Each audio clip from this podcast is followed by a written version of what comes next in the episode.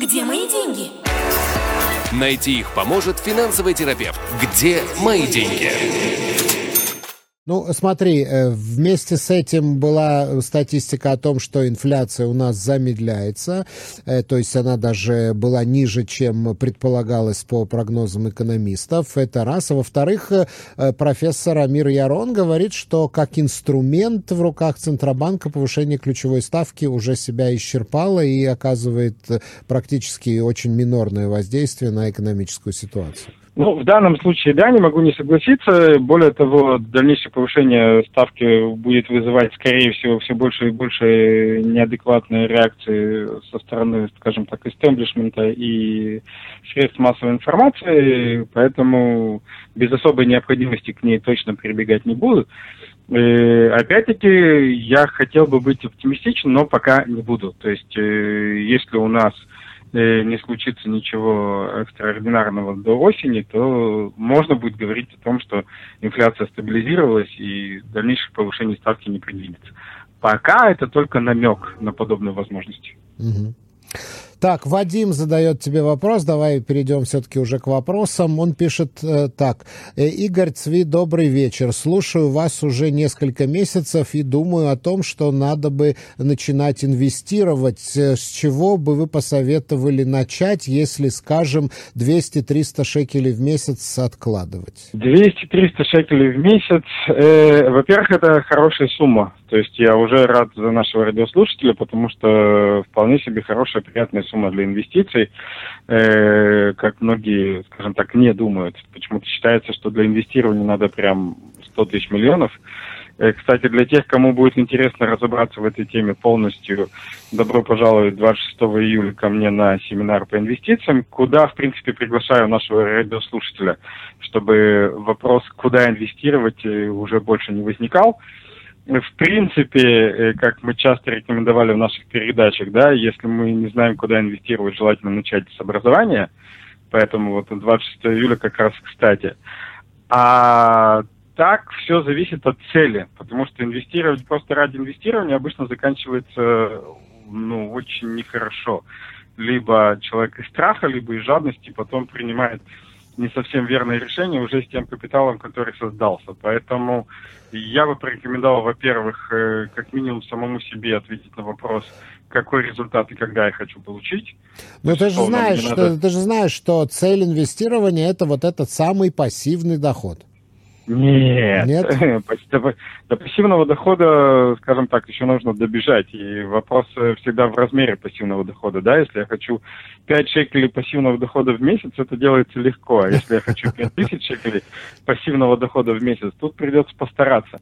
И, э, нет, я не был бы так категоричен. Ну, есть масса разных целей. Это может быть от, я не знаю, там, не э, приличная сумма для того, чтобы съездить э, с ребенком в, в Бармицу за границу, там, тысяч 15-25. И какая-то первичная такая цель, там, поменять машину лет через пять. Э, На образование ребенку, да? Сменить профессию лет через 10, образование ребенку лет через 15. То есть для начала я бы определялся с целью. Потому что цель э, описывает, собственно говоря, срок инвестирования. То есть если у меня цель через год, тут все грустненько очень. Если у меня цель лет через 10, у меня появляется миллион вариантов. А дальше, э, когда я понимаю, что я хочу, я понимаю, когда я хочу, я понимаю, сколько денег мне нужно, я уже могу определяться с инструментом, и здесь э, если у меня дальняя цель, и как бы я могу пойти на фондовый рынок, где на дальних расстояниях безопасно. И 200-300 шекелей в месяц для этого прям замечательная сумма.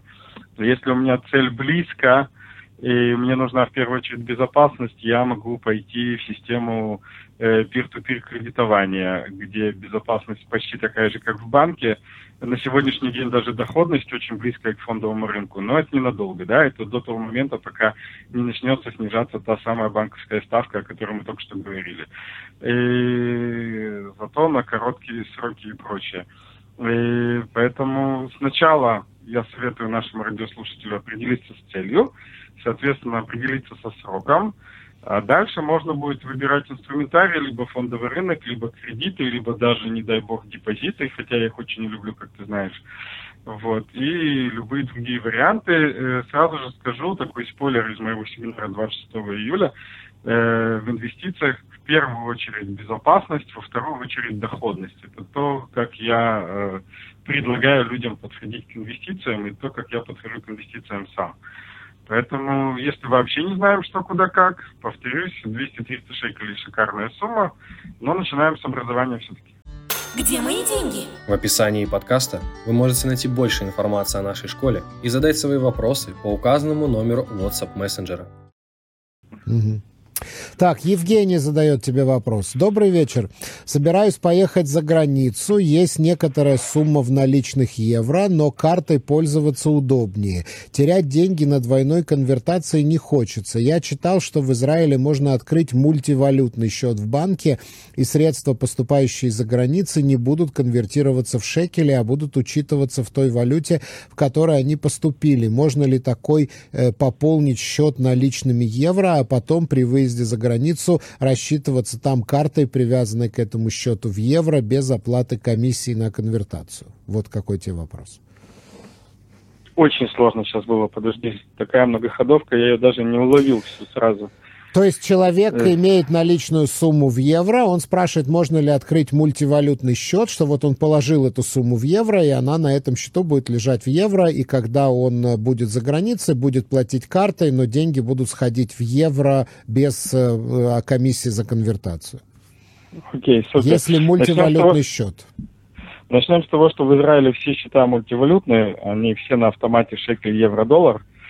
То есть э, не нужно открывать специальные счета, мы можем шекели свободно конвертировать в доллары, в евро и прочее. Это э, с точки зрения мультивалютности. В эту же секунду нужно вспомнить, что мы выходцы из социалистической страны, где валюта была для богатых, поэтому если комиссии на шекелевых счетах хоть как-то регулируются Банком Израиля и пришли к какому-то более-менее удобоваримому минимуму, только все комиссии, связанные с валютой, остались на уровне богатых. И если вы очень хотите переплачивать, это прям прямая дорога. Дальше нужно вспомнить, что в банке самый жесткий курс конвертации, поэтому если вы хотите переплачивать на курсе, э, когда там, если вы, ну это для всех, не конкретно для этого слушателя, для всех, если вы захотите там конвертировать внутри банка шекели валюты обратно, то это тоже будет дороже, чем в любом другом месте положить наличные евро на счет э, или наличные доллары на счет, то еще приключения, начиная с вопросов, откуда деньги, и заканчивая комиссией на вложение собственных же денег на счет. Поэтому э, вся эта история не кажется мне, э, скажем так, наиболее адекватной. И какие варианты я бы предложил? Но, в принципе, я тоже не рекомендую обычно при поездках за границей э, брать с собой большие э, объемы наличных денег. То есть, если мы говорим про риски, да, это самый простой способ эти деньги потерять. Mm-hmm. Вот. Я буквально сейчас, мы заканчиваем с тобой передачу, я еду в аэропорт, у меня с собой там буквально, не знаю, 50 единиц валюты ну, там даже не будем сейчас обобщать, я еду в Англию, соответственно, у меня с собой 50 фунтов, все остальное находится в дигитальном формате. И здесь далеко не всегда, скажем так, та конверсия, та, те деньги, которые мы потратим на конверсии, э, станут нам дороже, чем какие-либо другие способы, э, но я бы проверил чисто с калькулятором, у меня нет сейчас такой информации на руках, чтобы прям выложить, но я бы проверил опцию э, как раз-таки почтовых карт, то есть э, на почте, в почтовом банке можно купить пополняемые карты, в данном случае MasterCard, если мы говорим про евро, вот, в зависимости от карты, это сама карта стоит либо 40, либо 85, по-моему, шекелей, там есть комиссия не очень большая за пополнение, вот, и можно пополнить ее наличными евро и, собственно говоря, рассчитываться в евро уже э, в других странах. И это как минимум безопасно. Поэтому вот вариант почтовых карт я бы нашему радиослушателю э, предложил проверить, насколько для него это будет адекватно с точки зрения комиссии на пополнение. В любом случае нужно помнить, что любая организация, предоставляющая нам так или иначе э, безналичные расчеты, э, хочет на этом зарабатывать.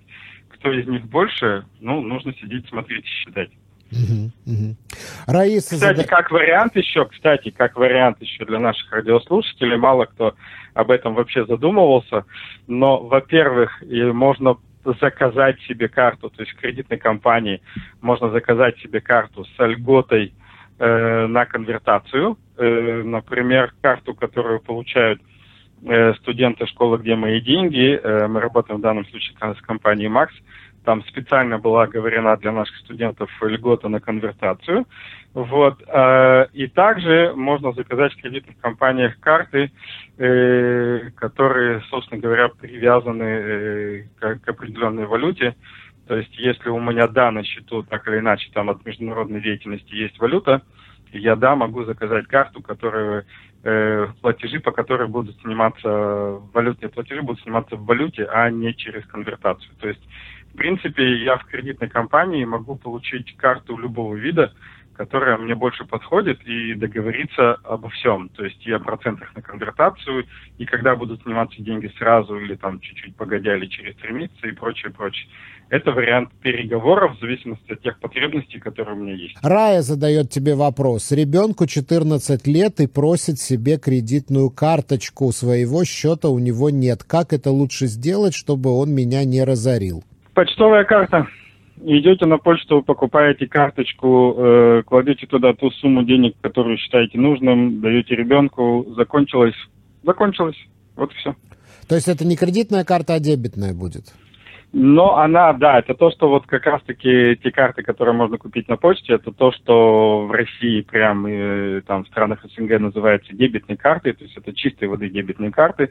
Я туда положил энную сумму денег и трачу их пока они не закончатся. Это карты, которые можно расплачиваться где угодно, у нее нет никаких ограничений. Хочешь тебе там, Но это интернет, фактически как бы ты платишь со своего текущего счета. Есть деньги на счету, она платит, нет денег на счету, все, она не, не, не проходит. Да-да-да, у каждой этой карты есть э, привязанный к ней счет в почтовом банке, и вот та сумма, которую на этот счет положил, ею я и распоряжаюсь полностью.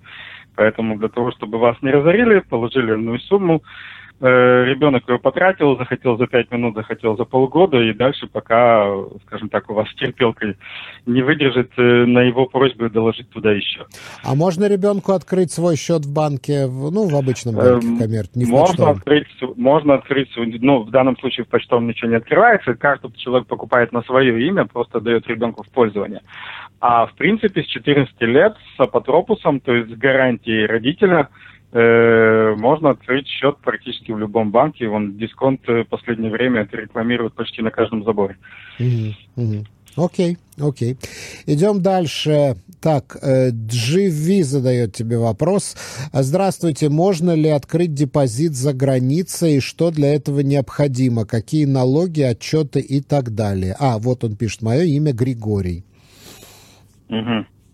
Григорий задает вопрос, э, можно ли открыть депозит за границей, что для этого необходимо, какие налоги, отчеты и так далее. Ну, здесь вопрос, во-первых, тут э, много вопросов в одном. Э, давайте разбираться. По поводу депозита за границей, конечно же, да. Где, что, как и почему очень сильно зависит от юрисдикции и от желания самого банка. Вот, э, поэтому это надо смотреть, какие страны, что где как, кто любит израильтян, кто не любит израильтян. В принципе, банки не очень любят нерезидентов своей страны, как таковых. Вот, но есть банки в разных странах, которые работают с нерезидентами тоже, открывают там депозиты. Э, опять-таки, что такое депозит? Надо помнить всегда, что депозит для банка это расход – то есть банки привлекают средства для того, чтобы их продавать. Если по какой-либо причине банк не заинтересован в продаже денег, то и депозиты он открывать не будет, а уж тем более пришлым, то есть не резидентом своей страны. Э, поэтому ответ да, кто где как открывает, реально не в курсе, надо разбираться в зависимости от стран. В плане налогов, э, если э, наш слушатель репатрианта, у него есть защита 10 лет от доходов, произведенных за границей, а доход от депозита это э, пассивный доход, поэтому он подпадает под защиту. Если человек уже больше 10 лет в стране, то при э, получении дохода от этого депозита надо будет заплатить 25% э, налога с дохода, э, как с любого другого дохода от инвестирования. Вот Григорий добавляет, например, США Есть банки в США, открывают счета израильтянам. Я сейчас не воспроизведу, какие конкретно. То есть при желании можно покопаться, проверить. У меня есть и коллеги, и партнеры, которые работают со Штатами и открывают там счета. Э, вопрос, опять-таки, выгодности. И я всегда, когда речь идет об инвестициях, я всегда упираюсь, э, стоит ли делать что-то за границей, если я могу тот же самый результат получить дома. Поэтому вопрос исключительно выгодности. На сегодняшний день можно получить 6% по депозиту в валюте, не выезжая за пределы Израиля, но, в принципе, сумма должна быть приличная. Mm-hmm. Следующий вопрос задает тебе Эд. Э, как посоветуете инвестировать уже накопленные деньги, чтобы в ближайшие 2-3 года надежно получать пассивный доход порядка 5000 шекелей в месяц? Вот такой тебе вопрос. Сейчас, подожди, я подскочу к какому-нибудь калькулятору. 5000 шекелей в месяц. Это необходимость, грубо говоря, в 1,2 миллиона капитала. Э, через сколько лет? Два-три года. Два-три года? Но для того, чтобы через два-три года получить миллион двести, то у нас на входе должно быть порядка 800 тысяч. Если у человека есть абсолютно реализуемый проект. Mm-hmm. Если там тысяч десять на старте, то как бы не получится. Да, э, понятно, понятно. Дальше следующий вопрос тебе задает Саша. Следующий вопрос тебе задает Саша. Были вложены деньги в Тария? Я не знаю, что такое Тария. Тария. Тария, Тария, Тария. Это одна из трех площадок peer-to-peer э, кредитования, у которых сейчас Э, от небольших до больших трудностей, да.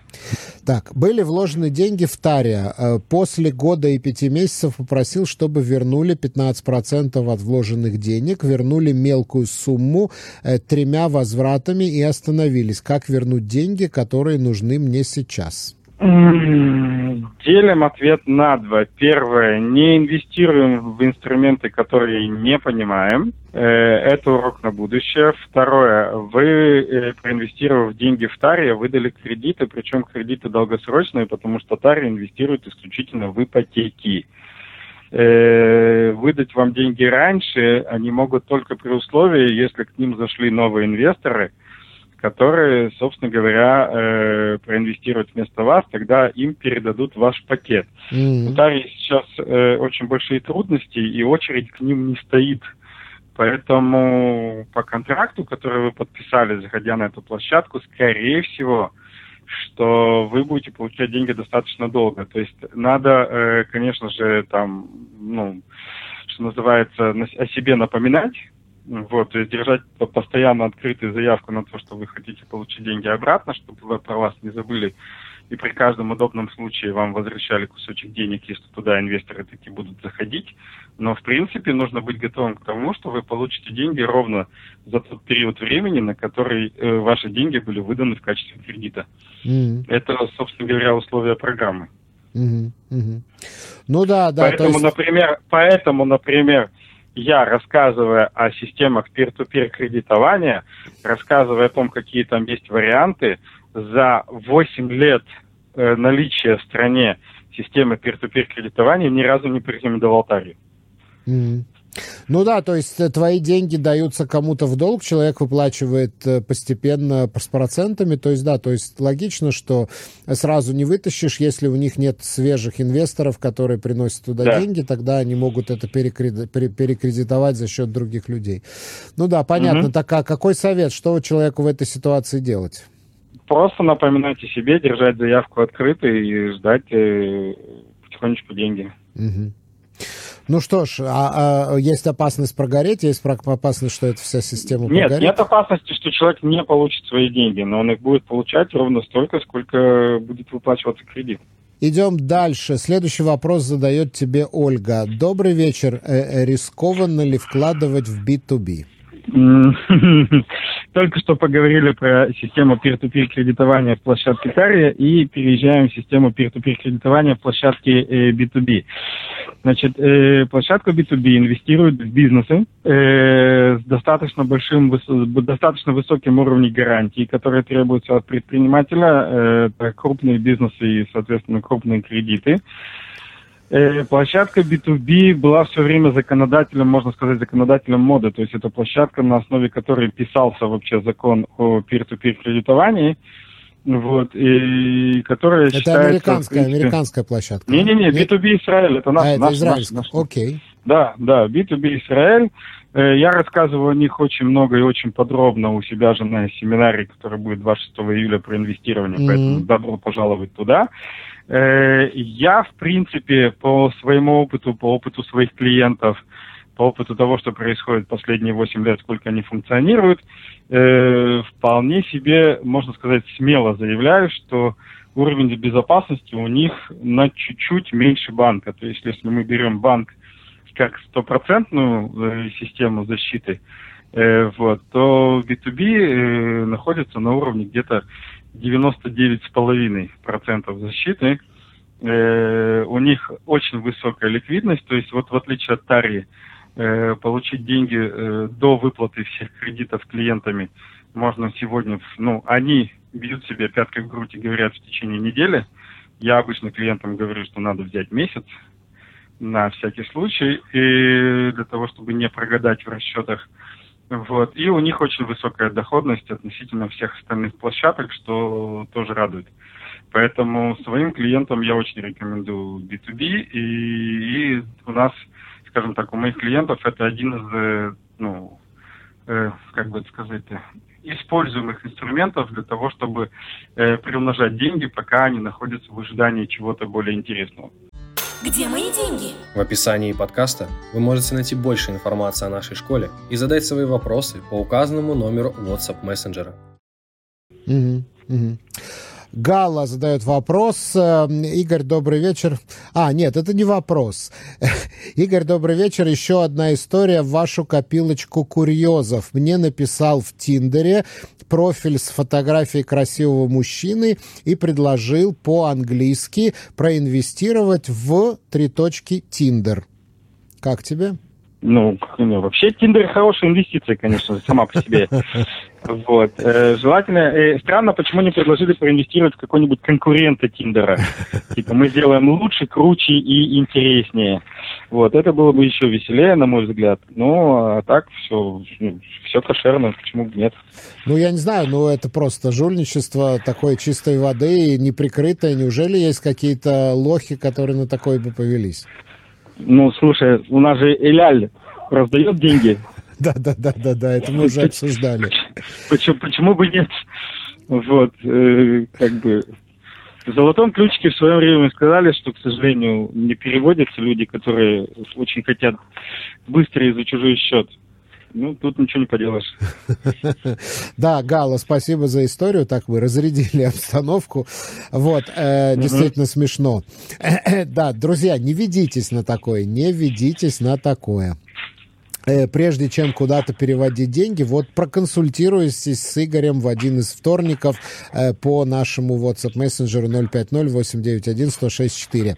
Дальше Джокер задает тебе вопрос. Добрый вечер. Э, вопрос такой. Работодатель не платит пенсионные на протяжении полугода. Пенсионная касса была открыта. По идее, через три месяца он должен был ретроактивно начать вкладывать за все шесть месяцев. Но тишина. Собираюсь менять менять работу, но не хочу потерять деньги. Куда следует обращаться по этому поводу? Окей, три этапа. Э, этап номер один – подойти к работодателю и сказать, товарищ, э, как там с моими деньгами? Э, скорее всего, что в ответ будет мягкий посыл, типа, ну, то есть мягких посылов бывает два. Да, да, завтра. И оно да, маца в каше, маца в каше. Да, да. Э, ну, это вот то, что да, да, завтра, которое, э, в принципе, особо не заканчивается никогда.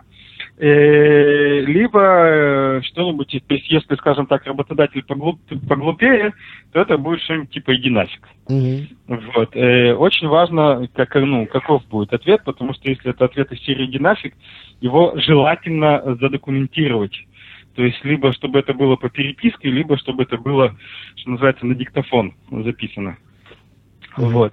И Дальше после этого э, пишется официальное письмо. Еще а записать, записать это можно только с согласия работодателя. Ты же не можешь его нет, подпольно нет, записать? Нет, нет, можно спокойно записывать можно записать. Окей. на диктофон любой разговор, в котором я принимаю личное А, участие. окей, окей. У нас запрещено подслушивать, но если человек принимает непосредственное участие в разговоре, имеет, он имеет полное право вести как аудио, так и видеозапись. Мгм.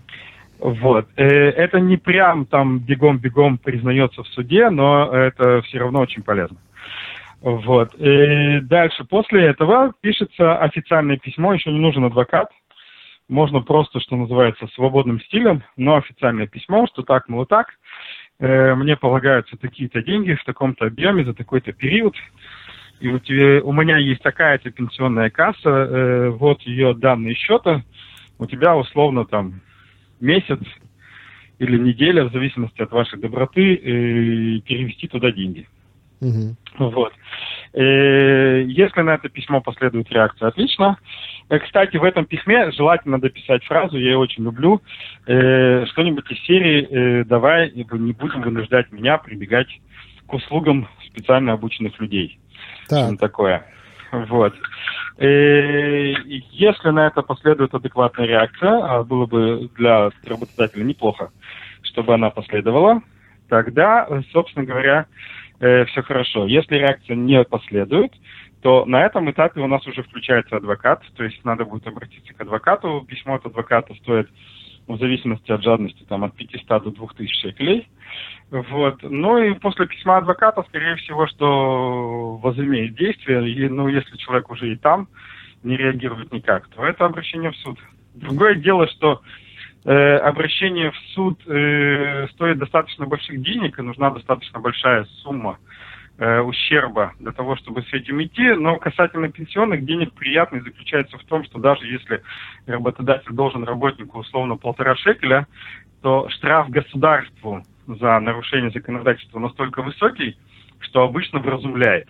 Поэтому я думаю, что где-то на уровне письма адвоката до человека дойдет, что он не прав. Мгм. Мгм. А если все-таки не дойдет, то что дальше? Дальше суд? Или можно Дальше обратиться суд, куда-нибудь? в Суд по трудовым конфликтам. Да, да, да, да. И туда можно, насколько я помню, туда можно идти без адвоката. Да. В суд по трудовым конфликтам можно идти без адвоката. Впрочем, По, это- по- по этой теме можно идти абсолютно без адвокатов, то есть это ну, 200% выигрышный иск. верняк, верняк, Да, да. да. Окей, окей, окей. Дальше задает тебе вопрос Ника. Э, Игорь, здравствуйте, добрый вечер. Я беженка из Украины. У меня есть банковский счет в Израиле, но у меня также есть дебетно-кредитная карта из украинского банка. Могу ли я попросить работодателя, чтобы он переводил мою зарплату не на израильскую карту, а на украинскую? И выгодно ли будет мне это? Попросить можно, но это невозможно практически, потому что э, работодатель, скорее всего, не сможет технически этот процесс организовать. Потому что у нас достаточно серьезная проблема со свифтами на Украину, во-первых. Во-вторых, э, вряд ли работодатель захочет с этим в принципе связываться и как бы имеет полное право этого не делать. Мгм. Мгм. Ну, понятно. А в принципе есть какая-то разница? Нет, но это перевод Для... SWIFT, Но это, же, комиссия, это же делается головняк. как... Ну, то есть А, это, ком- э, то есть это, это связано с дополнительными расходами. И дополнительные расходы, и, скажем так, дополнительная головная боль. Да. Вот Джокер тебе пишет, Цви, То передай попросить огромное... можно, попросить можно, и попросить всегда стоит, а дальше уже будет зависеть от того, насколько работодатель, э, скажем так, хочет пойти навстречу своему работнику. М, Точно не обязан, это надо помнить. Не обязан. Окей. Нет. Э, вот, Джокер тебе пишет, э, Цви, передай огромное спасибо от меня Игорю, реально помог. Так что О. вот тебе, тебе реальное спасибо. Ты на- на- нашим слушателям, которые обращаются, реальное, пожалуйста. Да, да, да. Дорогие друзья, а если вы хотите, чтобы Игорь помог и вам, и у вас есть какие-то вопросы, касающиеся вашего материального экономического положения, то я напомню 050-891-1064, наш номер WhatsApp мессенджера. Пожалуйста, не тяните до самой последней минуты, пишите, задавайте ваши вопросы, и э, Игорь будет, э, Игорь будет на них э, отвечать до конца этого часа. Так, ну вот пока... Так, сейчас я посмотрю. Да, вроде бы, вроде бы пока у нас вопросы иссякли. Бывает же такое? Да, а, вот, есть, есть у нас новый, новый вопрос. Игорь, добрый угу. вечер. Это вопрос задает Александр. И, Игорь, добрый вечер. Посоветуйте, как сейчас лучше переводить деньги за границу. Свифт перевод. Ничего лучшего пока никто не придумал. Это из банка, из банковского счета на банковский счет? Да, да. Пока нас, э, скажем так, э, не посетила э, манна небесная в виде таких э, финтековских компаний, как Vice, Revolt и прочее, то никто лучше свист перевода ничего не придумал. Но... Ну, очень а наде... Вот прям очень надеюсь, что в следующем году нам с этим даже повезет. Ну, банки, по-моему, очень большие комиссионные за это берут, или нет? Нет, не настолько большие, чтобы этим не пользоваться, я бы это так озвучил. А все вот эти Western Union, MoneyGram, это ты не советуешь? И... Ну, во-первых, там достаточно плотное ограничение, э, во-вторых, там присутствует комиссия тоже не маленькая. Вот. Э, в-третьих, ну, опять-таки, всегда речь идет, э, скажем так, о сумме. Если мы говорим за 200 долларов, то, конечно же, лучше пойти в обменник и переслать там маниграммам и прочим. Mm-hmm. если мы говорим о суммах с там, 1000 долларов и выше, то самый лучший вариант это SWIFT. Mm-hmm. Вот Александр пишет, я перевожу через китайцев PaySend. Что думаете по этому поводу? я не уверен, что PaySend именно китайцы. Э, хорошая вполне себе система. Опять-таки у них есть определенные ограничения. В рамках этих ограничений, я имею в виду ограничения по суммам, в рамках этих ограничений очень хорошие ребята. Угу, угу. Так, Евгений задает вопрос, но другой Евгений, не тот, который у нас был в начале программы. Здравствуйте, какой... Хорошо, что у нас есть много разных Евгениев. Ну, распространенное имя. Юджин, Эжен, Ойген, Евгений, да, очень такое между, интернациональное имя. Э, так, здравствуйте, какой ребит на B2B и как он э, изменяется, к чему привязан? B2B на сегодняшний день зарабатывает порядка 9% в среднем. Годовых? Годовых, да. Вот. Э, привязан это, естественно, к ставке Центробанка, потому что э, все кредиты в B2B идут по системе Prime Plus. То mm-hmm. есть, э, соответственно, если меняется Prime, то меняется кредит. Я неоднократно писал, когда шло повышение ставки Центробанка, что э, далеко не всегда повышение ставки Центробанка это плохо.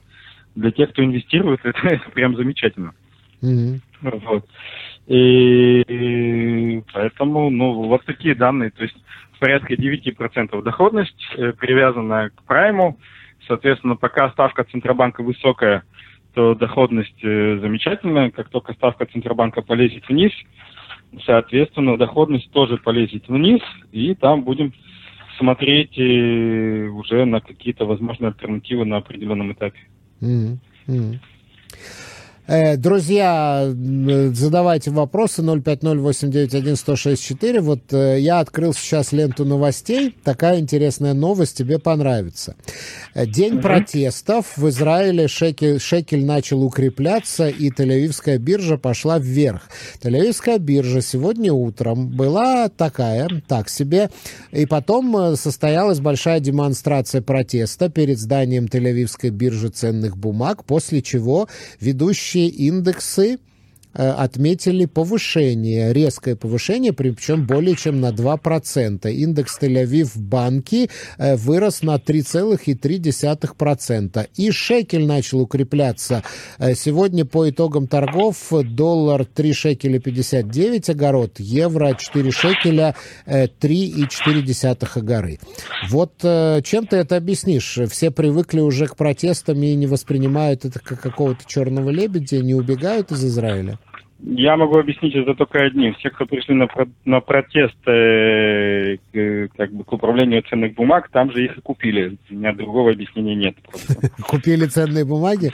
Конечно, да. То есть раз, это, это, это из серии наша еврейская. Раз уже пришел, что-нибудь куплю обязательно. Подожди, а что ты хочешь сказать, что можно прийти туда вот в Тель-Авиве на Ахада Амри, нет, это нет, ну, биржа, зайти туда и прям купить облигации, как это Нет, нет, нет. Конечно же, это шутка, просто мне понравилась сама метафора. Вот. Э, у меня, у меня, честно, нет объяснений, почему это дело пошло вверх. Э, может быть, любая флуктуация, как бы далеко не, не всю информацию, в том числе биржевую, я знаю и отслеживаю. Ну, видимо, произошло, раз произошло. То есть у меня на данный момент нет четкого объяснения. Ты знаешь, я просто вспоминаю Вторую Ливанскую войну, когда по северу Израиля сыпались «Катюши», «Хизбаллы», а биржа при этом росла, и инвестиции росли, и шекель укреплялся. То есть как-то вот, вот Но... такие странности израильской экономики, что инвесторы как-то войну не воспринимали как какой-то риск своим ну, инвестициям. Ну, во-первых, на определенном этапе, да. Во-вторых, э, ну, мы же обязательно победим да, то да, есть, конечно, бы, конечно. Тоже, то, то, то, тоже э, нормально. То есть э, э, всегда любое событие всегда вызывает сначала некий шок и панику, а потом э, определенный элемент привлекания. Поэтому то, что сегодня произошло, опять-таки, то, что сегодня произошло повышение индексов, непонятно, это начало какой-то тенденции или это легкая флуктуация.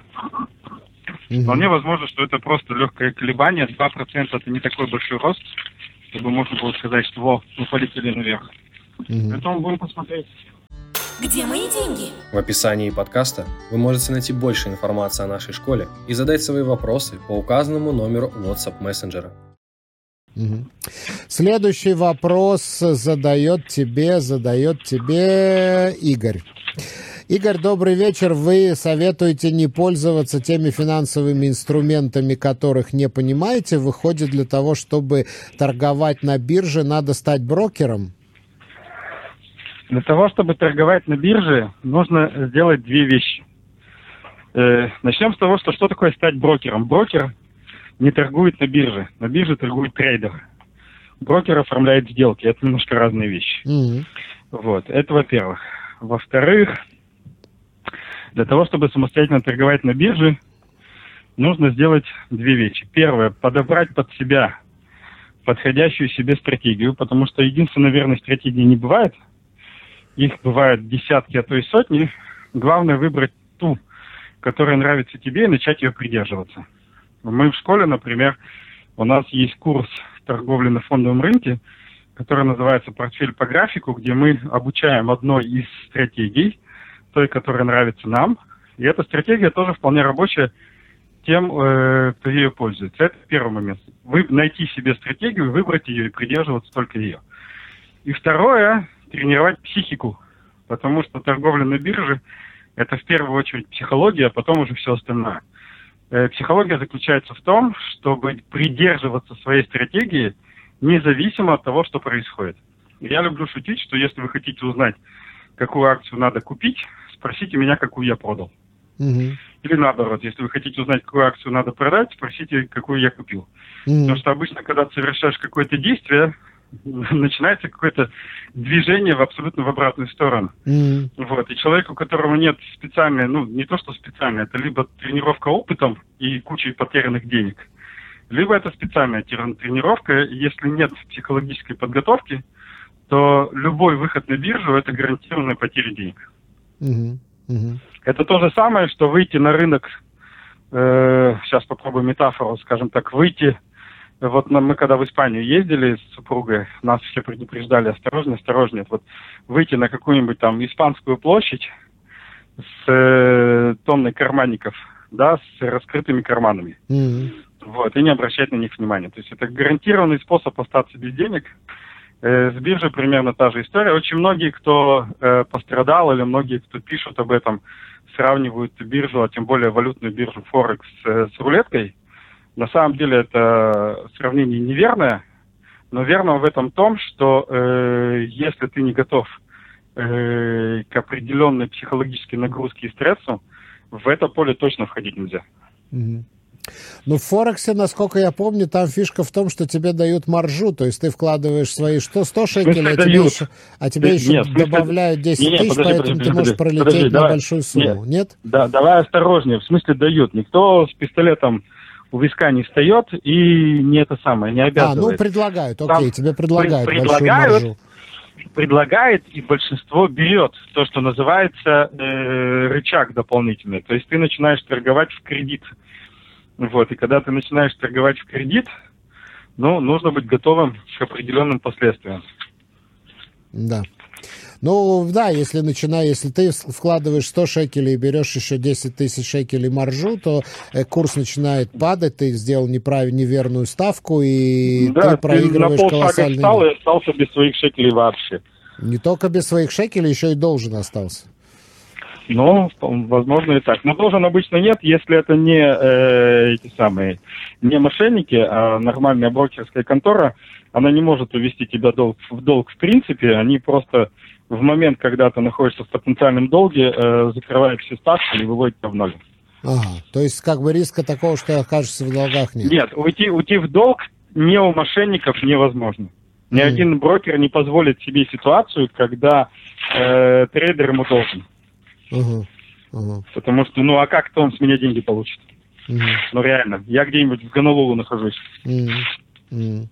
Вот, то есть как только, это то, что называется margin call, то есть как, как только система понимает, что я слишком приближаюсь э, к порогу своего депозита, мне просто закроют все сделки и убьют меня в ноль.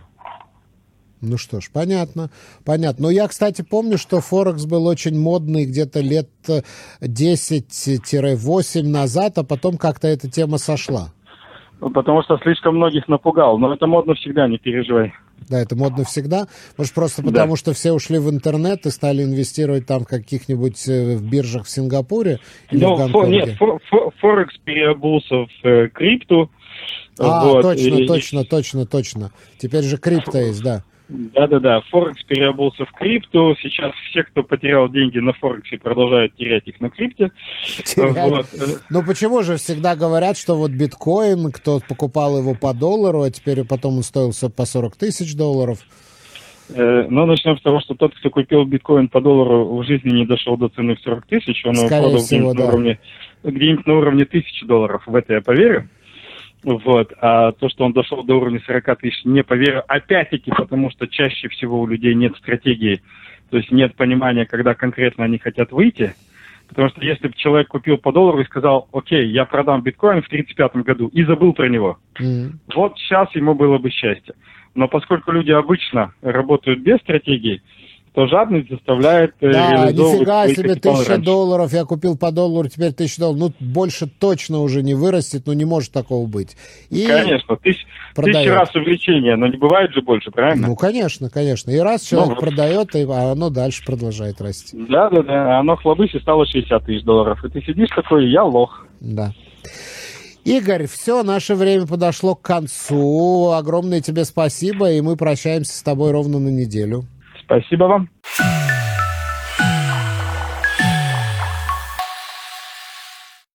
Где мои деньги? Найти их поможет финансовый терапевт. Где мои деньги?